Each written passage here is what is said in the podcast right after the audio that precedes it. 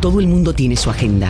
Políticos, empresarios, organizaciones e individuos. La nuestra, investigar, fiscalizar, incomodar, sacar a la luz lo que nos afecta o nos quieren ocultar. Estás en sintonía de Agenda Propia. Saludos y bienvenidos y bienvenidas a otra edición de Agenda Propia soy Tamari Suárez y les invito a que me acompañen durante esta hora en el único programa en la radio puertorriqueña especializado en la investigación a fondo y en la fiscalización. Agenda Propia es un espacio semanal producido por el Centro de Periodismo Investigativo en el que se discute de manera crítica el quehacer noticioso, económico y social del país. Manténganse informados sobre nuestras investigaciones buscando en nuestra página www.periodismoinvestigativo también nos pueden encontrar en las redes sociales, tanto en Twitter, en Instagram y en Facebook como arroba CPIPR. Y en nuestra agenda del día hoy discutiremos varias de las historias que hemos publicado en las últimas semanas en el Centro de Periodismo Investigativo como parte de la cobertura tras el impacto de Fiona en Puerto Rico. En esta edición de Agenda Propia repasaremos qué ocurre en el Departamento de Educación y el regreso a clases en las escuelas del sistema público. ¿Estaban preparados los planteles? En breve le decimos. Además, hablamos sobre la violencia de género que como sabemos se dispara cada vez que hay una emergencia. ¿Tiene el gobierno un plan para atender el previsible aumento en casos de violencia de género tras Fiona? Lo conversamos en el segundo segmento con Cristina del Marquiles, quien ha investigado este caso como parte de la unidad de equidad de género del CPI y del medio Todas. Además, hoy hablamos sobre una nueva herramienta digital que el gobierno espera pueda minimizar las fallas en el conteo de muertes oficiales como ocurrió aquellas vinculadas al huracán María. ¿De qué se trata? En breve le decimos. Para eso iniciemos agenda propia.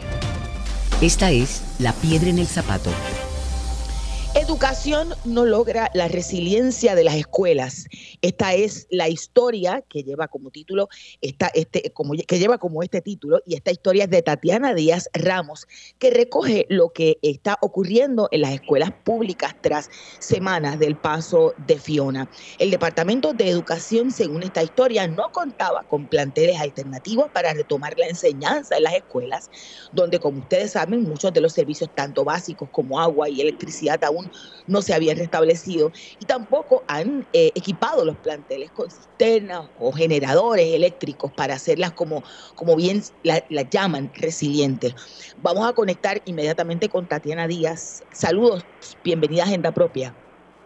Saludos, Damari, gracias por la oportunidad trataba un poco de resumir lo que, lo que a grosso modo planteas en la historia. ¿Qué, panorama has encontrado eh, en las escuelas públicas tras semanas del paso de Fiona?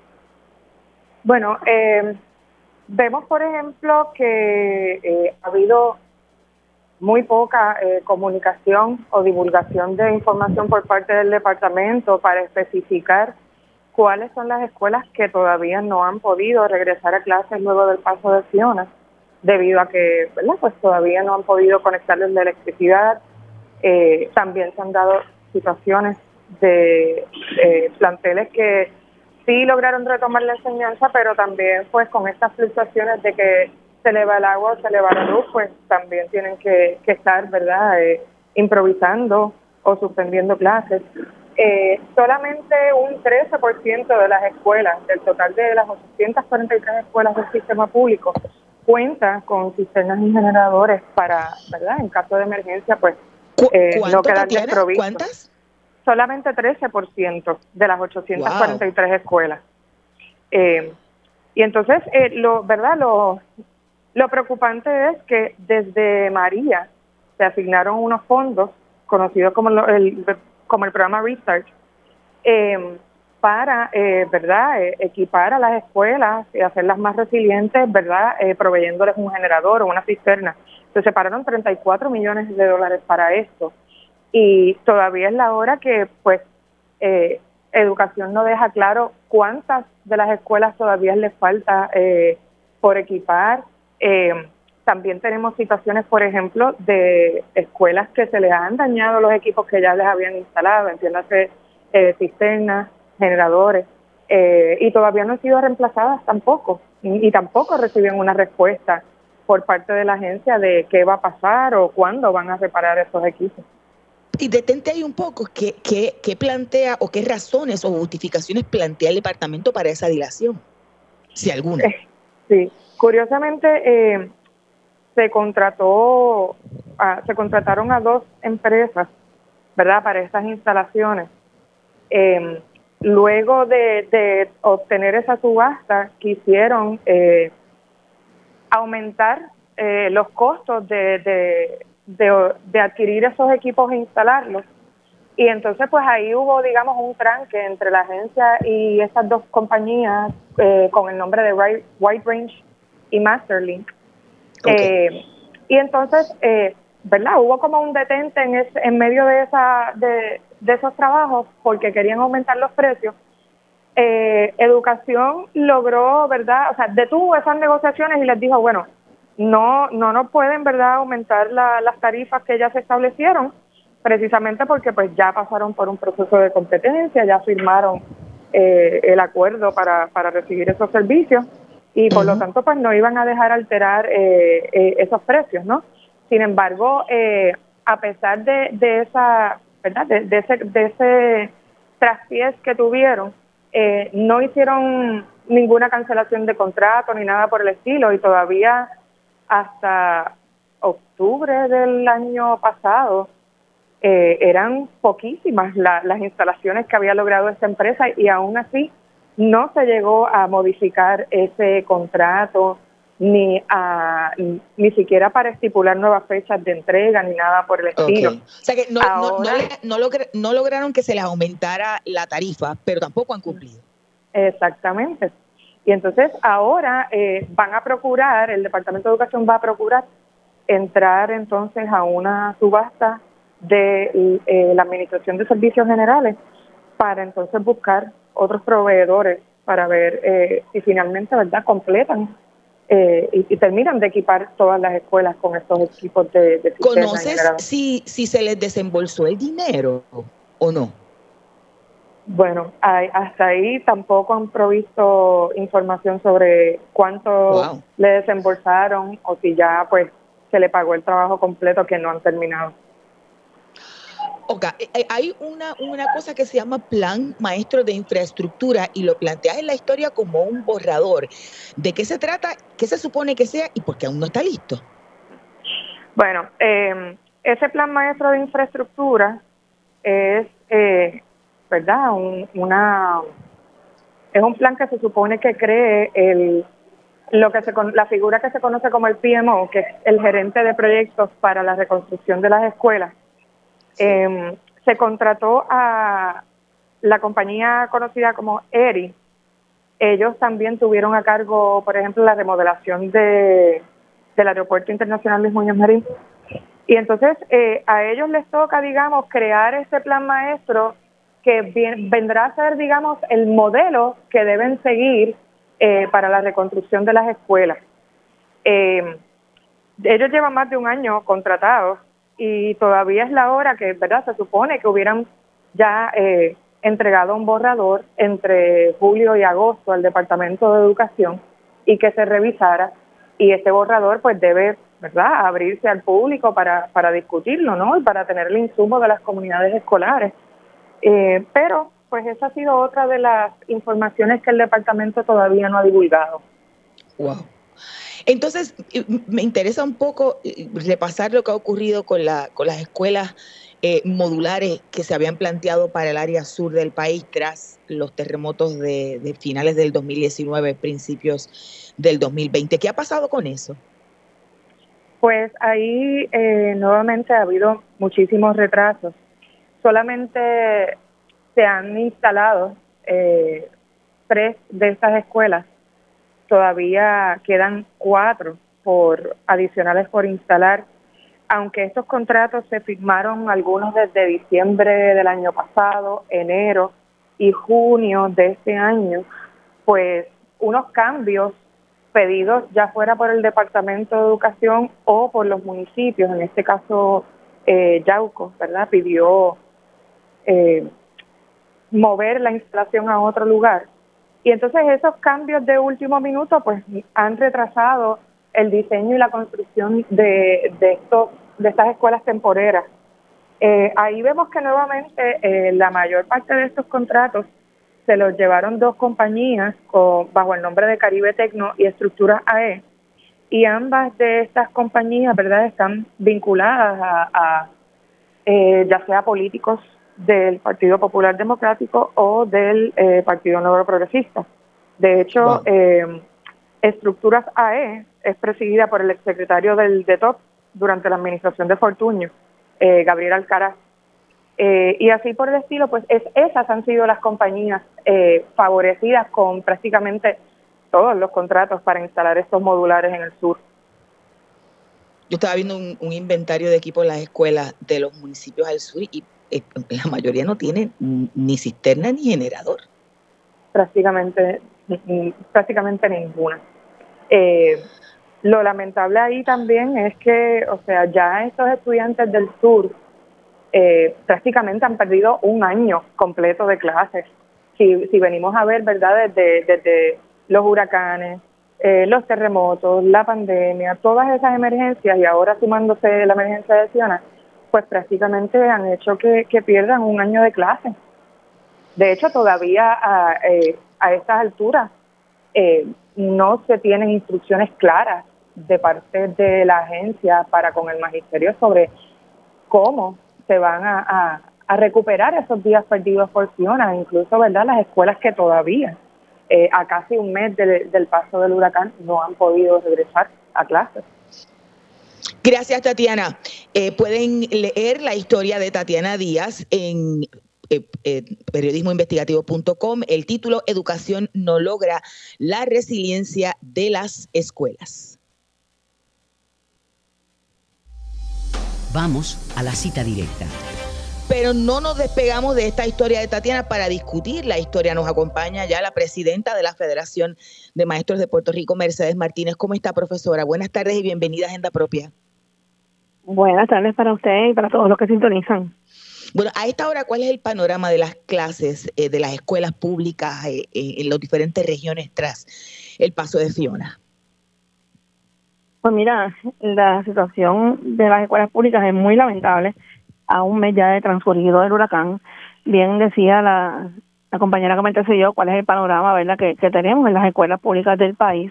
Muchas escuelas que al día de hoy tienen problemas todavía de electricidad, muchos problemas de voltaje, escuelas sin luz. Hoy, por ejemplo, me llamaban compañeros de la escuela Josefina Barceló en Guainabo, de la Juan B. Miranda en Guainabo, que estaban pintando la escuela por fuera hoy eh, que el olor era muy fuerte y que estaban dentro de los salones sin luz, sin ventilación, sin iluminación, mientras todo eso ocurría a las afueras del plantel, igual en, la República de Colombia, allí en San, en San Juan.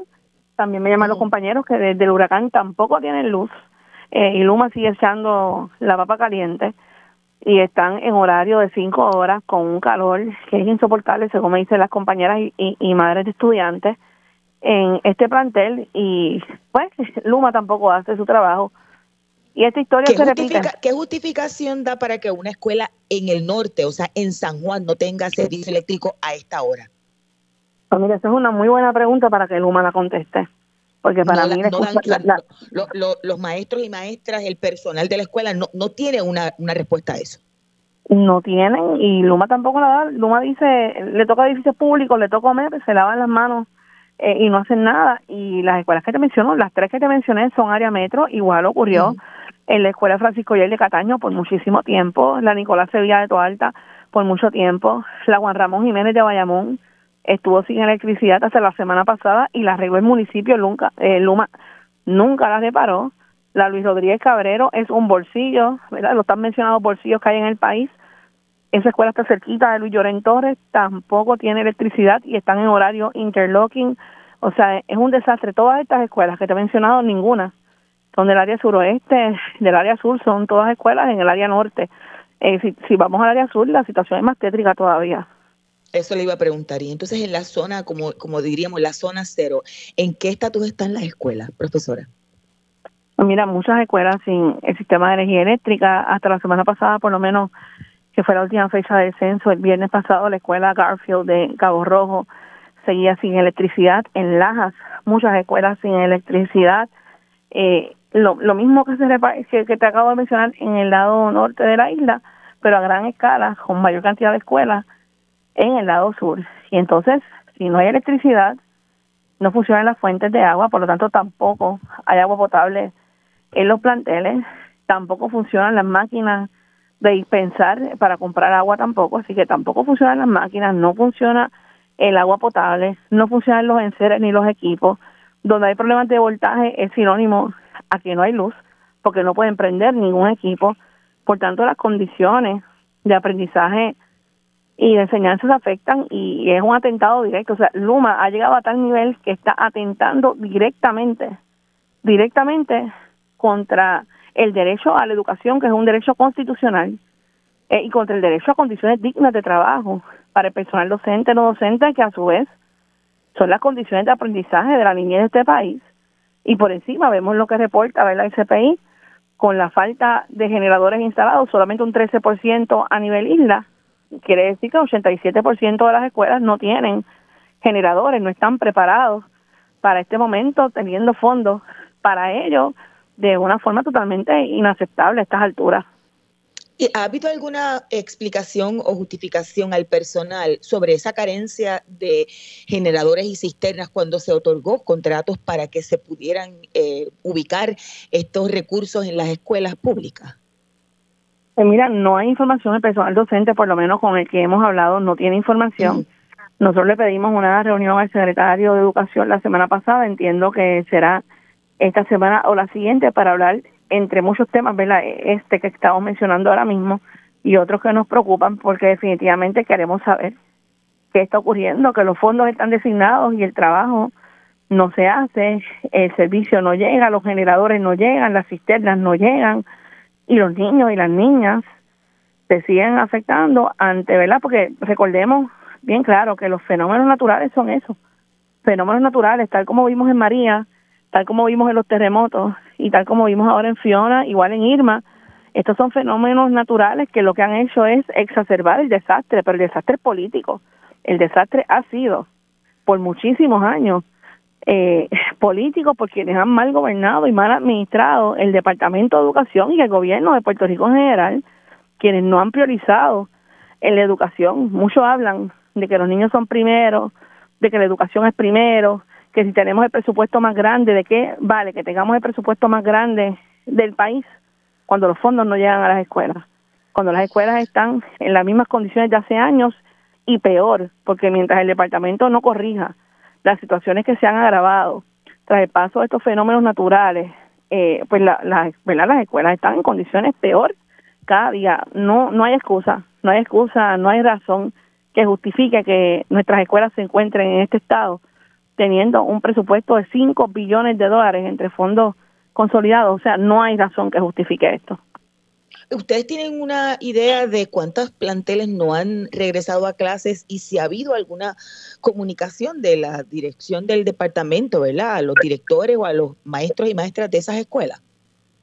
Pues mira, la agencia ha reportado que un 98% de las escuelas han iniciado eh, las clases. Sin embargo, podrá decir la agencia que un 98% ha iniciado, pero la realidad es que muchas de estas escuelas, al no tener el servicio de energía eléctrica o no tener servicio de agua, porque se afecta a su vez con el servicio de energía eléctrica, están trabajando en horarios reducidos, están trabajando en horarios interlocking, entonces están perdiendo tiempo lectivo aunque estén en la escuela. Y tú podrás querer dar clases en una escuela que esté sin energía, pero la realidad es que tú estás en una escuela bajo esta ola de calor tan inmensa cinco horas sin que haya ventilación, sin que haya iluminación, podrá estar el cuerpo tuyo físico ahí presente en el plantel, pero tu mente no da abasto ni, ni para educar ni para aprender, porque es inhumano tener a las personas en estas condiciones. Así que una cosa es que las escuelas estén abiertas, otra cosa son los horarios que implementan y otra cosa son las condiciones en las que someten a los trabajadores y a los estudiantes eh, para poder estudiar y dar clase a su vez. eh, eh, si, no hay servicio eléctrico y a su vez tampoco agua potable, ¿de cuánto estamos hablando? ¿Cuántas horas están ofreciendo el, el, el pan de la enseñanza, por decirlo así, bajo esas condiciones?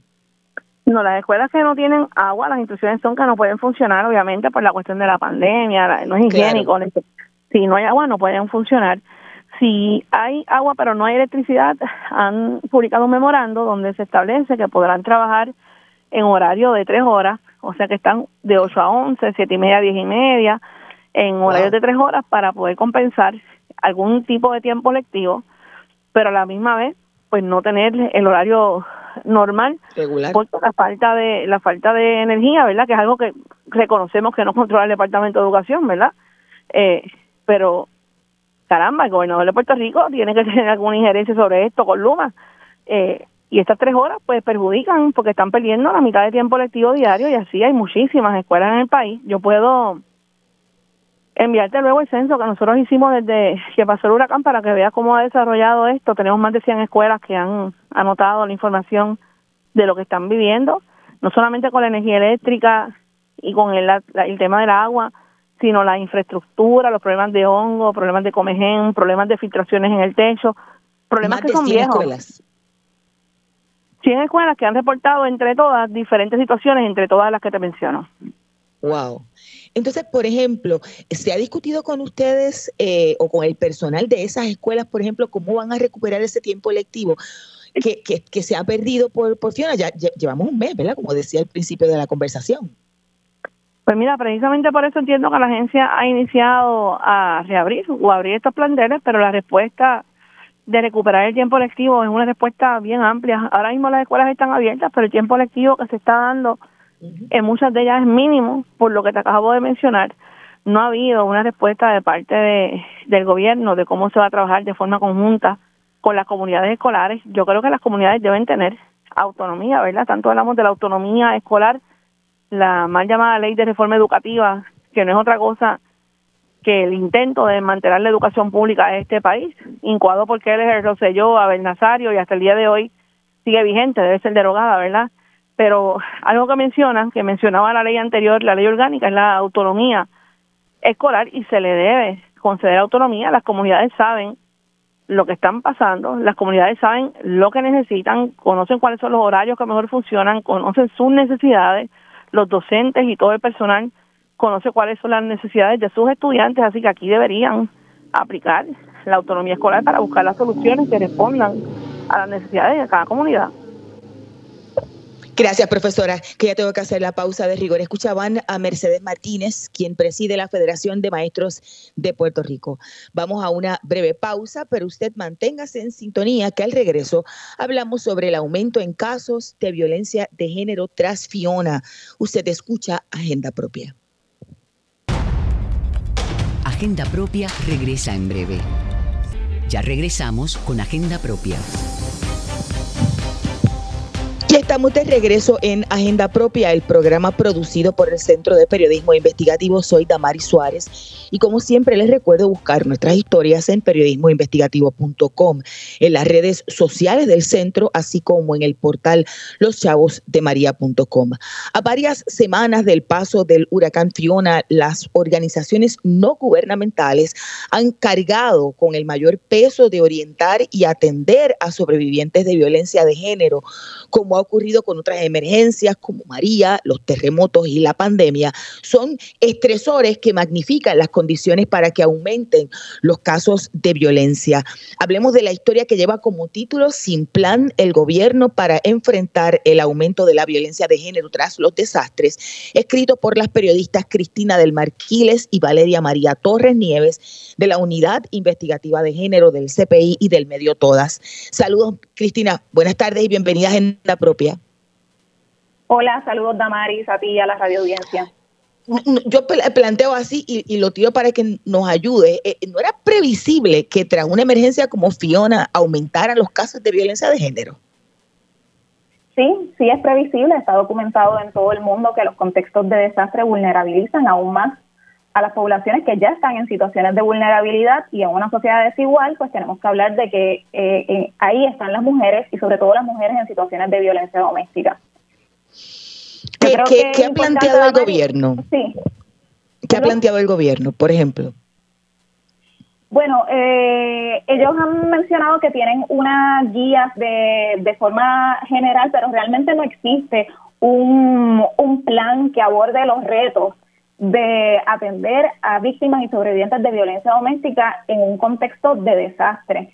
Es importante recordar, ¿verdad?, que cuando falta un techo seguro, cuando hay que enfocarse en la supervivencia inmediata, cuando falta tu automóvil, ¿verdad? Porque sabemos que muchos carros se perdieron en las inundaciones, se complica la búsqueda de ayudas y el auxilio, el contacto con redes de apoyo y la posibilidad de escapar. Y ahorita me preguntaba si era previsible, si era previsible porque lo sabemos a partir de las experiencias eh, con el huracán María. Uno de esos indicadores del aumento de la violencia de género tras el huracán María fue el aumento de los feminicidios, que es, la consecuencia más fatal de, la violencia doméstica y, y, es importante recordar que antes del huracán María, los nueve meses antes del huracán María, hubo siete feminicidios y en los nueve meses siguientes fue 14, o sea que esa cifra se duplicó, es una experiencia reciente de la que se debió de haber aprendido. Sin embargo, no ha habido, y es parte de lo que han estado denunciando las organizaciones, no ha habido un esfuerzo de coordinación, de una campaña de publicidad masiva de, de alguna manera llegar a las mujeres y personas que están ahora mismo en, situaciones de violencia doméstica sobre cómo buscar ayuda, cómo moverse, cómo escapar, a dónde llamar, qué hacer. Ya, ya eh, estaba leyendo en la, en la historia, Cristina del Mar, que por ejemplo en la línea que trabaja o coordina Proyecto Matria ha aumentado en términos de las llamadas recibidas, pero la que maneja la oficina de la Procuradora de las Mujeres ha tenido una reducción. Sí, en esa en ese momento que yo hablé con, con la Procuradora Interina de las Mujeres, Madeline Bermúdez, ella mencionó que había una leve reducción en las llamadas, sin embargo estableció que eso no debía de significar que no estuvieran ocurriendo las situaciones, sino que era un, un asunto, eh, ¿verdad?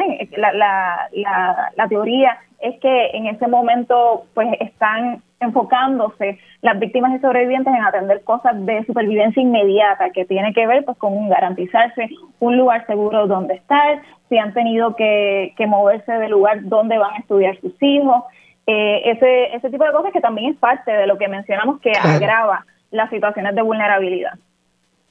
Cristina, nos acompaña ahora a través de la línea telefónica María Cristina Muñoz, integrante de la Coordinadora Paz para las Mujeres. Saludos y bienvenida a Agenda Propia. Saludos, Damaris y Cristina. Gracias por tenerme en el espacio y llamar a la organización.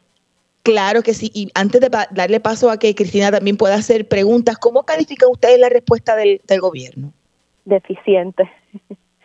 Eh, si eso pudiera resumir todo, pues, pues podríamos usar esa palabra tan, tan deficiente como inexistente. Hacen una situación de vela que no ha, no ha habido una campaña de orientación, pero están repitiendo los mismos errores que debieron haber aprendido tras las emergencias por María, qué sé yo, por la pandemia, un poco antes por los terremotos. Sí, en unos cinco años donde hemos estado emergencia tras emergencia tras emergencia, uno hubiese esperado que para un evento que primero se catalogó como tormenta y luego fue un huracán categoría 1, hubiese una preparación más directa y más efectiva para tratar los casos de violencia de género en el país, pero vemos que eso no, no sucedió. No es hasta después de la nota que publica el CPI que la Procuradora de las Mujeres anuncia una, una subvención de fondos disponible para organizaciones, pero antes de eso no había habido ningún movimiento. Cristina. María Cristina. Sí, María Cristina, ¿cómo esta ausencia de un plan de parte del gobierno eh, ocurre aún cuando las organizaciones sí han hecho esfuerzos? Y yo sé que coordinadora, eh, luego del huracán María, ejecutó unos esfuerzos de preparación, de redactar un protocolo. ¿Pudieras hablarnos un poco sobre eso? Claro, la situación que estamos viendo no es por falta de material, no es por falta de información, no es por falta de reuniones o conversaciones necesarias en los últimos cinco años. Existe ese protocolo que mencionas, que es el protocolo para víctimas sobrevivientes de violencia en situaciones de desastre, que es muy amplio y han habido distintas reuniones con el Departamento de la Vivienda desde el Comité PARE, también se hicieron sus acercamientos sea que no había una razón para que estuviera desaparecida. Eh, la respuesta después de Fiona, incluso ponle quizás los dos o tres días antes, cuando ya teníamos pronosticado ese evento pasando por el país. Entonces están las organizaciones respondiendo desde antes de la emergencia, durante la emergencia, que todavía estamos durante ella, aunque haya una percepción colectiva de que ya pasó, trabajando mientras vemos que el asunto continúa siendo ignorado por parte de las agencias gubernamentales. Yo leía que existe como una especie de plan, pero no atiende el asunto de, luego de una emergencia, ¿correcto? Posiblemente, y como muchas cosas en el país, hay mucha letra escrita, quizás hay conversaciones, hubo talleres, hubo otras cosas que no se pusieron en acción en el momento que debían haber estado y no fue por falta de trabajo de parte de las organizaciones que trabajamos directamente con estos asuntos es el protocolo intergubernamental para llamarlo de, la forma correcta.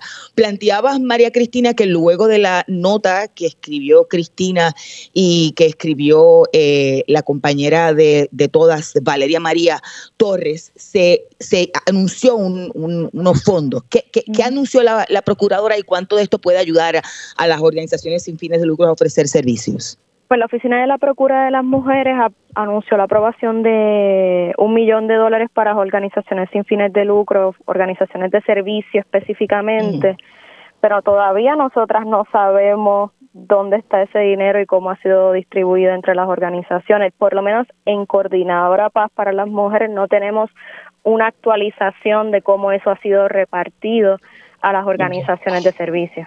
No sabemos en qué ha quedado.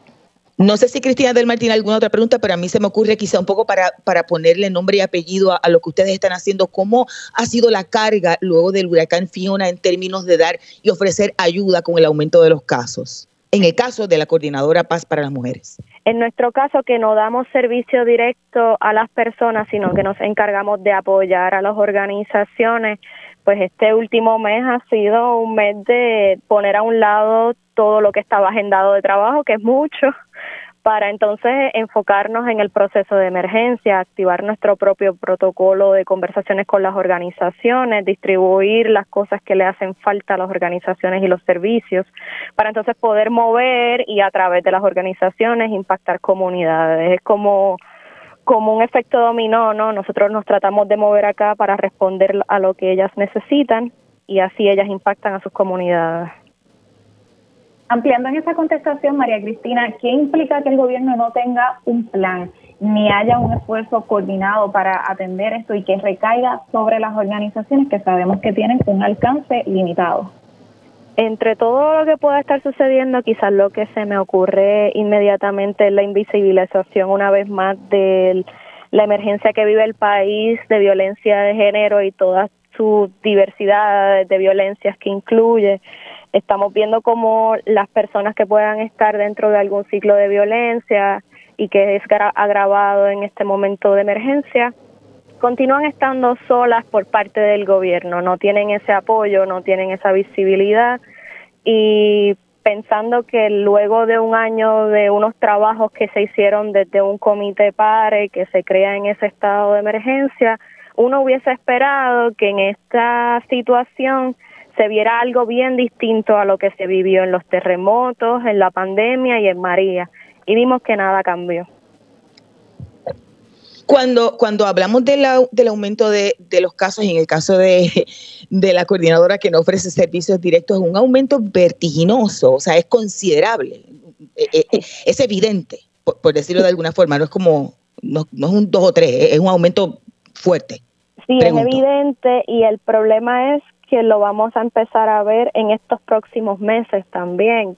Quizás no es algo que a los dos días del huracán estamos viendo un efecto, sino que el ciclo de violencia se agrava a raíz de la emergencia y en estos meses es que vamos entonces a estar viendo esos números aumentando en la cantidad de llamadas a las líneas de ayuda, al igual a los servicios, otro tipo de querellas de violencia doméstica o violencia de género. Wow. Este, mm, mm, para, para, dejar una última pregunta, si Cristina la, la, tiene, sí me gustaría plantear eh, el, el, el, hecho de que a un mes ustedes no hayan eh, tenido acceso a esos fondos, la procuradora o la oficina de la Procuraduría se comunica con, con ustedes, o sea, se hizo pública la asignación de ese millón, ¿no? Sí, se hizo pública, o sea, sí, se anunció en los principales medios del país. De hecho, nosotras nos enteramos cuando lo vemos las noticias reseñadas en los periódicos, pero hasta donde yo sé, o por lo menos en Coordinadora Paz para las Mujeres, no han habido reuniones luego de que se anunciara esa aprobación. Si ustedes no ofrecen servicios directos y han tenido que dejar a un lado lo que tenían en agenda, ¿qué, qué, le, significa para ustedes y su, y su organización eh, este aumento en casos y atender directamente a, a mujeres en, en episodios de violencia? Bueno, significa volver a tratar de continuar impactando a las personas que están siendo afectadas durante y después de la emergencia y a las personas que ya estaban viviendo un ciclo de violencia anterior, que estaban tratando de conseguir ayuda. Y entonces la manera en que también intentamos divulgar más información, ahorita Cristina lo mencionaba, a nosotras nos chocó mucho que el gobierno en, ningún momento de una conferencia de prensa anunciara ni siquiera un número de una línea 24/7 de ayuda. Y, y, eso eso nos preocupa mucho porque eh, ellos nos conocen, sabemos el saben el trabajo que estamos haciendo y no se vio una respuesta, ni siquiera el anuncio del número de la procuradora. Gracias a ambas que tenemos que hacer la pausa si tú o una persona que conoces y no estás escuchando está en una situación de violencia de género, violencia doméstica, llama al 787-489-0022. Funciona en todo momento para obtener orientación y ayuda. Repito el número 787-489-0022. Escuchaban a María Cristina Muñoz de la Coordinadora Paz para las Mujeres y la periodista de la Unidad Investigativa de Género del CPI y del Medio Todas, Cristina del Mar Quiles. Voy a una breve pausa, pero usted siga en sintonía. Al regreso hablamos sobre una nueva iniciativa del gobierno para contabilizar con mayor certeza las defunciones como consecuencia de una emergencia. Usted escucha Agenda Propia. Agenda Propia regresa en breve. Ya regresamos con Agenda Propia. Y estamos de regreso en Agenda Propia, el programa producido por el Centro de Periodismo Investigativo soy Damari Suárez y les recuerdo siempre buscar nuestras historias en periodismoinvestigativo.com, en las redes sociales del centro y en nuestro portal loschavosdemaria.com. El Instituto de Ciencias Forenses y el Registro Demográfico echaron mano de la tecnología y de adiestramientos para mejorar el protocolo de documentar las muertes relacionadas al huracán Fiona, obviamente con el objetivo de minimizar los errores que ya se habían habían cometido hace cinco años atrás, cuando por Puerto Rico pasó el, huracán María. Para discutir esta historia nos conectamos con la periodista del centro, Jennifer Wiskovich. Saludos y bienvenida a Agenda Propia, Jennifer. Saludos, Damari, saludos a todas las personas que están en sintonía de Agenda Propia. ¿De, qué se trata eh, este plan eh, y estos recursos que han utilizado el, el, gobierno, específicamente estas dos agencias, y si está, está lista? Eh, ok, quiero comenzar, ¿verdad?, recalcando lo que tú dijiste también de que estos están buscando minimizar los errores cometidos en el pasado con el huracán María. Entonces, ante esto, pues ellos han eh, implementado una plataforma de nombre Vita que permite, ¿verdad?, que los distintos eh, partes del certificado de función sean, eh, eh ¿verdad?, completados en, línea, ¿verdad?, este, una plataforma en línea y esto pues ayuda de cierta forma a agilizar eh, la entrada de datos y que el, el registro demográfico pueda tener eh, la constancia de, de, las muertes que están registrándose en Puerto Rico eh, relacionadas al huracán Fiona. Así que básicamente es esa plataforma que implementaron, ¿verdad? La que ellos entienden que le, va a dar, le, presuntamente los va a ayudar a conocer eh, esas muertes ¿verdad? que sean que han dado con mayor rapidez. ¿Y, en qué etapa está? Porque por lo que estaba leyendo, no es que esté lista. Pues está, eh, no está completamente lista porque realmente todavía se están recibiendo certificados de defunción de forma manual. Según nos indicó, Wanda Llobet, la, directora del registro demográfico, al primero de junio, del primero de junio al 30 de agosto, se han recibido el 52% de las defunciones de forma electrónica y el resto de, de forma manual.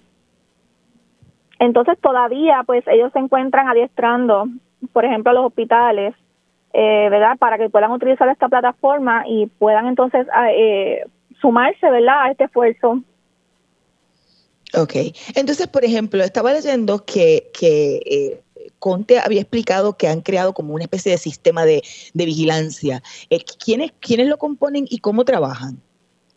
Es correcto, eh, Damaris. Eh, tanto Conte ¿verdad? como Wanda Llobet me explicaron que se creó este comité de vigilancia. Esto por personal de epidemiología, del, Instituto de Ciencias Forenses y el, los CDC y también del Departamento de Salud. Tengo, tengo, eh, tengo, tengo, problemas escuchándote. No sé si es que estás en algún eh, eh, lugar, no sé, ¿puedes tratar de, moverte para escucharte mejor? Voy a tratar de moverme. tú me dejas saber si me oyes, me oyes mejor. Sí. Se escucha como una retroalimentación, no sé por qué. ¿Me, oyes, me oyes mejor? Sí, escucho un poco mejor. Eh, eh inicia nuevamente la explicación que, que dieron las funcionarias sobre este comité de vigilancia. Sí, exacto. Eh, de acuerdo a, Conte y a Llobet, pues se creó este sistema de vigilancia, el cual está compuesto por personal de epidemiología del Instituto de Ciencias Forenses, de los CDC, y este, ¿verdad? Este grupo se reúne semanalmente para discutir los casos de las muertes que, están llegando, ¿verdad? A partir del huracán Fiona. Así que básicamente ese comité pues eh, se reúne, evalúa lo que está llegando, ¿verdad? Y las consultas que también a veces llegan por parte de los hospitales para saber si, cuando tienen sospechas, debo decir, si las muertes están relacionadas o no. Eh, también el, Departamento de Salud tiene una una página donde uno puede también este, monitorear cómo, ¿verdad? La, la, las muertes, las fatalidades asociadas con la canción. Puedo comentarte que al momento, según esta página, hay 33 fallecidos este, relacionados al huracán Fiona. De estos, 15 están bajo investigación y 18 son muertes confirmadas. Y dos son indirectas y 16 son indirectas. Y entonces, según los datos, también la mayoría de las personas que han fallecido son personas de 65 años o más. Así que básicamente esa es la información ¿verdad? Que, que hay hasta el momento por parte del gobierno. Esa es la información que se tiene hasta el momento, pero la misma eh, Conte eh, y Llobet han planteado que todavía falta por, el por recibir eh, certificados, o sea, que, todavía falta información que no, que no se ha enviado, qué sé yo, de parte de los hospitales o de los que aún están llenando estos certificados de defusión de forma manual. Es correcto, Damaris, porque como, como mencioné, exacto, todavía se están recibiendo certificados de defunción de forma manual, así que todavía los datos ¿verdad? no están completos.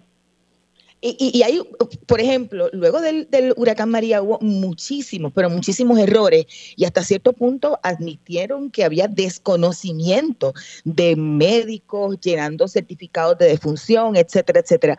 Se, le comentaron eh, si, si ha habido alguna manera de orientación o de esfuerzo de orientación para, para identificar cómo se deben llenar los documentos, eh, las causas de las muertes debidamente ¿verdad? Eh, atadas eh, a la emergencia, si es que son de alguna forma indirectas a la, a la, a la emergencia, a la falta de luz. Sí, es correcto, María. Esa fue una de las, ¿verdad? de las situaciones que se vivió luego de María, ¿verdad? que los certificados de defunción no estaban correctamente completados para poderlos vincular con, con, la, ¿verdad? con el desastre. Entonces, tanto Conce como como Jovet apuestan a que esto no ocurra en este momento porque los médicos han sido adiestrados, eh, ¿verdad? Eh, sobre cómo llenar adecuadamente estos certificados de defunción basados en las guías de los CDC para documentarlas correctamente y poderlas atar al, al evento atmosférico. Eh, ellas aseguraron que tras la pandemia notaron que los médicos documentaron las muertes por COVID de una forma adecuada. Así que por eso ellas apuestan a que esa, esa actitud eh, se replique al llenar los certificados de defunción tracciona. Así que básicamente eh, se espera que no vuelva a ocurrir esto que ocurrió eh, con María. Y finalmente, ¿qué proyección hay con respecto a que pueda estar en funcionamiento al 100% en la plataforma esta llamada Vita y a su vez es que tengan los certificados de defunción al día, aquellos que todavía se están llenando de forma manual? ¿Le dieron alguna fecha? Eh, básicamente ellos todavía están en proceso de, de adiestramiento, ¿verdad? Este, a los hospitales, así que todavía pues ese eso se va a seguir haciendo, así que hasta que no terminen eso, ¿verdad? Pues no van a poder, no vamos a poder tener la idea completa de, de cómo, ¿verdad? De cuántos fueron los fallecimientos relacionados al huracán, eh, porque todavía están en ese proceso, ¿verdad? De, de adiestramiento. Ya ellos adiestraron a los funerarios, adiestraron al Instituto de Ciencias Forenses, la gente también del registro está adiestrada, pero van a ir por fases, según me indicó el Departamento de Salud, adiestrando, después también van los CDT, así que es un proceso que todavía este, tienen que continuar trabajándolo para entonces este que finalmente pues todo el mundo pueda llenar todas las, las partes del certificado de defunción a través de esta plataforma entonces esto agiliza que el gobierno verdad pueda conocer la muerte de una forma más rápida según ellos nos indicaron a nosotros. Escuchaban a Jennifer Wiskovich Padilla. La historia lleva como título El gobierno asegura que plataforma digital agilizará el registro y conteo de muertes en Puerto Rico. La pueden buscar en periodismoinvestigativo.com. Hemos llegado al final de esta edición de Agenda Propia, por lo que les recuerdo siempre buscar esa y todas nuestras historias en periodismoinvestigativo.com. Allí también pueden suscribirse a nuestro boletín para que reciban en su correo electrónico nuevas investigaciones y contenidos. En periodismoinvestigativo.com también pueden visitar el kiosco virtual del CPI y adquirir con sus donativos nuestros artículos. También nos encuentran en las redes sociales, en Twitter, en Instagram y en Facebook como arroba CPIPR. Gracias por la sintonía. Los esperamos la próxima semana. Hasta aquí, Agenda Propia.